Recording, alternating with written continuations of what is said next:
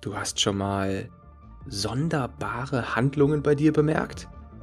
Du hast dich dabei beobachtet, wie du unkontrolliert zum Kühlschrank gelaufen bist und aus deinem Mund sind verrückte Ausreden gesprudelt, weil du auf der Couch liegen bleiben wolltest? Dann bist du hier genau richtig. Willkommen beim Monster Fitness Podcast. Dein Ratgeber für dein inneres Monster. Herzlich willkommen zur neuen Folge. Ich habe an dem Tag so wenig gegessen und trotzdem zugenommen.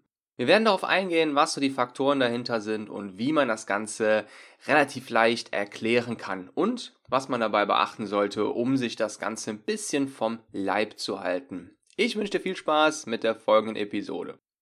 Vielleicht hat sich dein inneres Monster schon mal empört. Gestern einen Apfel habe ich gegessen. Mehr nicht. Und am nächsten Tag zwei Kilo mehr auf der Waage. Ist das zu fassen? Da habe ich ja echt gar keine Lust mehr. Das ist meiner Meinung nach einer der wichtigsten Punkte, die man frühzeitig klären sollte, bevor man mit einer Diät beginnt. Und das Geheimnis dahinter lautet Wasser, Ein- und Auslagerungen und unser Glykogen.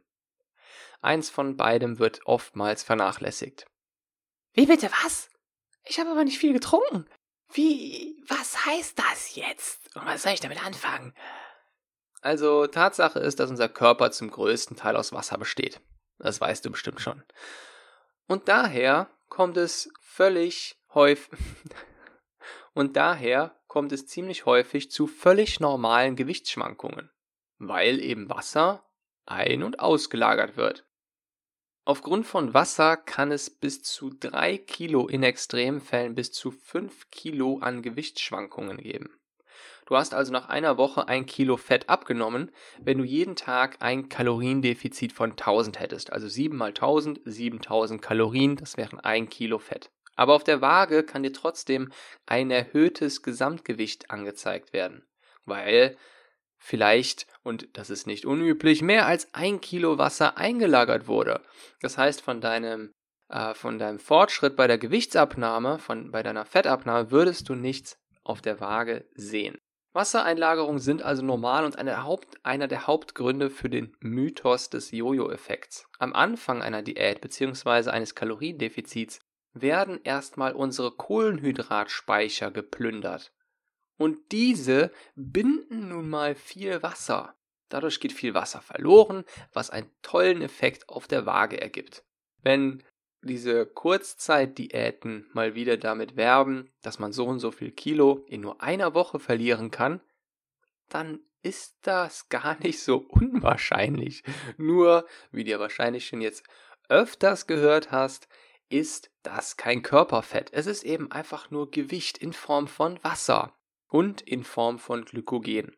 Wenn die Diät beendet wird, wird das Wasser halt leider wieder eingelagert. Ein Effekt, der eben gerade bei diesen Kurzzeitdiäten entsprechend stark ausfällt und auffällt. Ein wunderbarer Nährboden für den Mythos des Jojo-Effekts. Man nimmt schnell ab und genauso schnell auch wieder zu. Gleichzeitig führt dieser Effekt dazu, dass diese Blitzdiäten ebenso toll funktionieren und es wird mit, naja, es wird damit verwechselt, dass diese Diäten scheinbar einen wundersamen Effekt auf unseren Stoffwechsel haben, vor allem auf unseren Fettstoffwechsel. Geringere Wasserschwankungen können nun verursacht werden durch die aufgenommene Flüssigkeit. Paradoxerweise verhält es sich damit allerdings genau entgegengesetzt. Wenn du wenig trinkst, wird viel eingelagert. Wenn du viel trinkst, wird entsprechend weniger eingelagert. Das kannst du dir so ein bisschen vorstellen wie ähm, ein, ein Schutzmechanismus oder ein Sparsamkeitsmechanismus, bei dem der Körper versucht, möglichst viel zurückzulagern, also einzulagern, wenn er von außen nur wenig zugeführt bekommt. Also merkt ihr, es ist immer andersherum. Wenn du wenig trinkst, wird viel eingelagert, trinkst du viel, wird entsprechend weniger eingelagert. Des Weiteren sorgt salzreiches Essen dafür, dass Wasser kurzzeitig, kurzfristig gebunden wird. Schwitzen, intensiver Sport oder ein Saunagang können dazu führen, dass man durch die Dehydrierung weniger Kilos auf der Waage sieht. Je nachdem, welcher Sport betrieben wird, können winzige Verletzungen in den Muskeln entstehen. Wenn du also Kraftsport betrieben hast, eine intensive Einheit Pilates, dann kann es sein, dass diese Mikrorisse entstehen. Diese Mikroverletzungen, die sehr gut sind für den Muskelaufbau. Das heißt, der Körper, das ist der ganz normale Vorgang beim Muskelaufbau. Man führt sich diese Mikroverletzungen zu. Der Körper repariert die, macht den Muskel etwas stärker. Aber dadurch werden nun mal auch ähm, Wasser, dadurch kann es auch zu Wassereinlagerungen kommen. Das heißt, wenn man Sport betrieben hat, vor allem Kraftsport und dann nach der ersten oder zweiten Einheit Kraftsport auf die Waage steigt, äh, beziehungsweise an den Tagen danach, dann bedeuten die zwei Kilo mehr auf der Waage weder, dass man zwei Kilo Fett zugenommen hat, noch dass man in der kurzen Zeit zwei Kilo Muskeln aufgebaut hat, auch wenn es sich ein bisschen so anfühlt. Frauen lagern außerdem vor ihrer Periode vermehrt Wasser ein. Das sollte man unbedingt äh, beachten.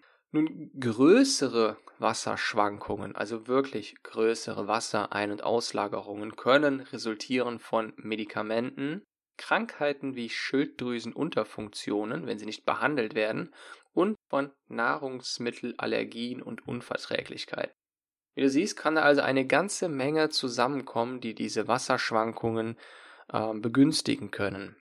Wenn du jetzt zum Beispiel auf einer Feier, auf einem Geburtstag viel gegessen hast, dann kann es sehr leicht sein, dass man danach erstmal einen, ja, den negativen Effekt auf der Waage sieht, diesen aber deutlich überinterpretiert. Weil gerade nach so einem, gerade nach einem Festessen, bei dem man sowohl salzreiches Essen zu sich genommen hat, dabei gleichzeitig nur wenig getrunken hat, also Wasser, nicht Alkohol, sondern Wasser getrunken hat und eben gleichzeitig auch noch viel Zucker und Fett aufgenommen hat, viele Kohlenhydrate, kommen direkt vier Faktoren, äh, prallen direkt vier Faktoren aufeinander, die sehr stark eine Wassereinlagerung begünstigen und damit ein erhöhtes Gewicht auf der Waage verursachen können.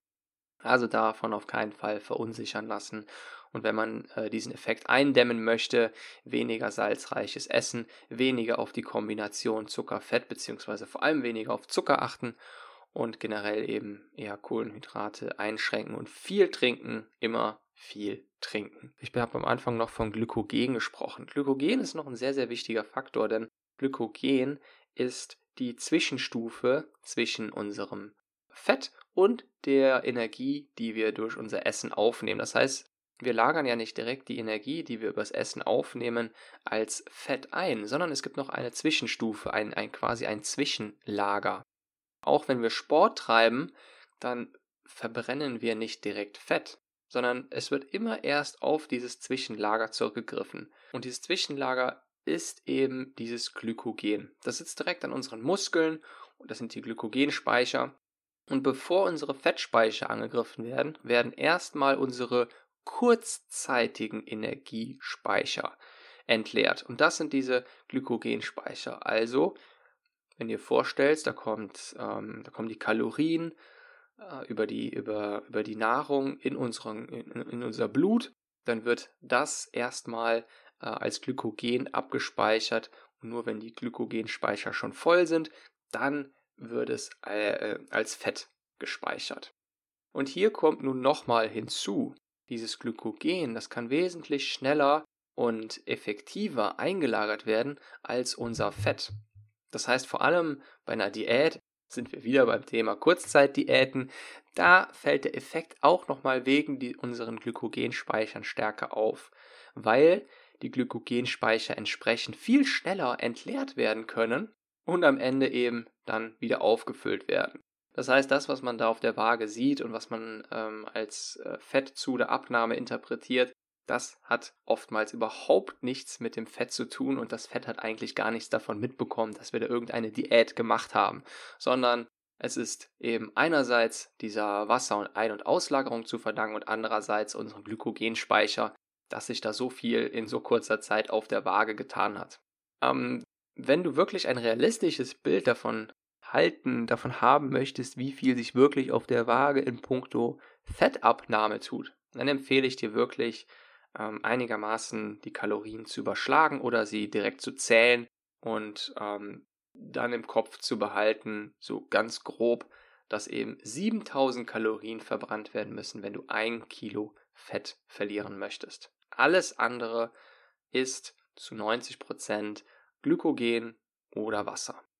Ich hoffe, ich konnte dir damit ein bisschen weiterhelfen und äh, dir ein bisschen Frustration nehmen, wenn du ähm, solche Schwankungen das nächste Mal äh, interpretierst. Ich freue mich aufs nächste Mal und wünsche dir noch einen tollen Tag. Wenn du das hier hörst, bedeutet das, dass du bis zum Ende drangeblieben bist. Und das freut mich riesig. Denn mit dir, ja genau, mit dir steht und fällt dieser Podcast. Wenn dir diese Folge gefallen hat und du den Podcast noch nicht abonniert hast, dann bist du jetzt herzlich dazu eingeladen, das jetzt zu ändern. Am einfachsten gehst du dazu einfach auf iTunes, suchst dort nach Monster Fitness und klickst auf Abonnieren. Alternativ kannst du den Podcast auch auf der Plattform monster-fitness.com slash podcast abonnieren. Wenn du Feedback hast oder die Interviewpartner einfallen, die ich interviewen kann, schick mir doch einfach eine E-Mail an info at monsterfitness.com. Mehr Infos und die Show Notes zu dieser Folge findest du unter monster-fitness.com slash podcast. Dort findest du auch Links zu Monster Fitness auf Instagram, Facebook und so weiter. Ich danke dir und bis zur nächsten Folge.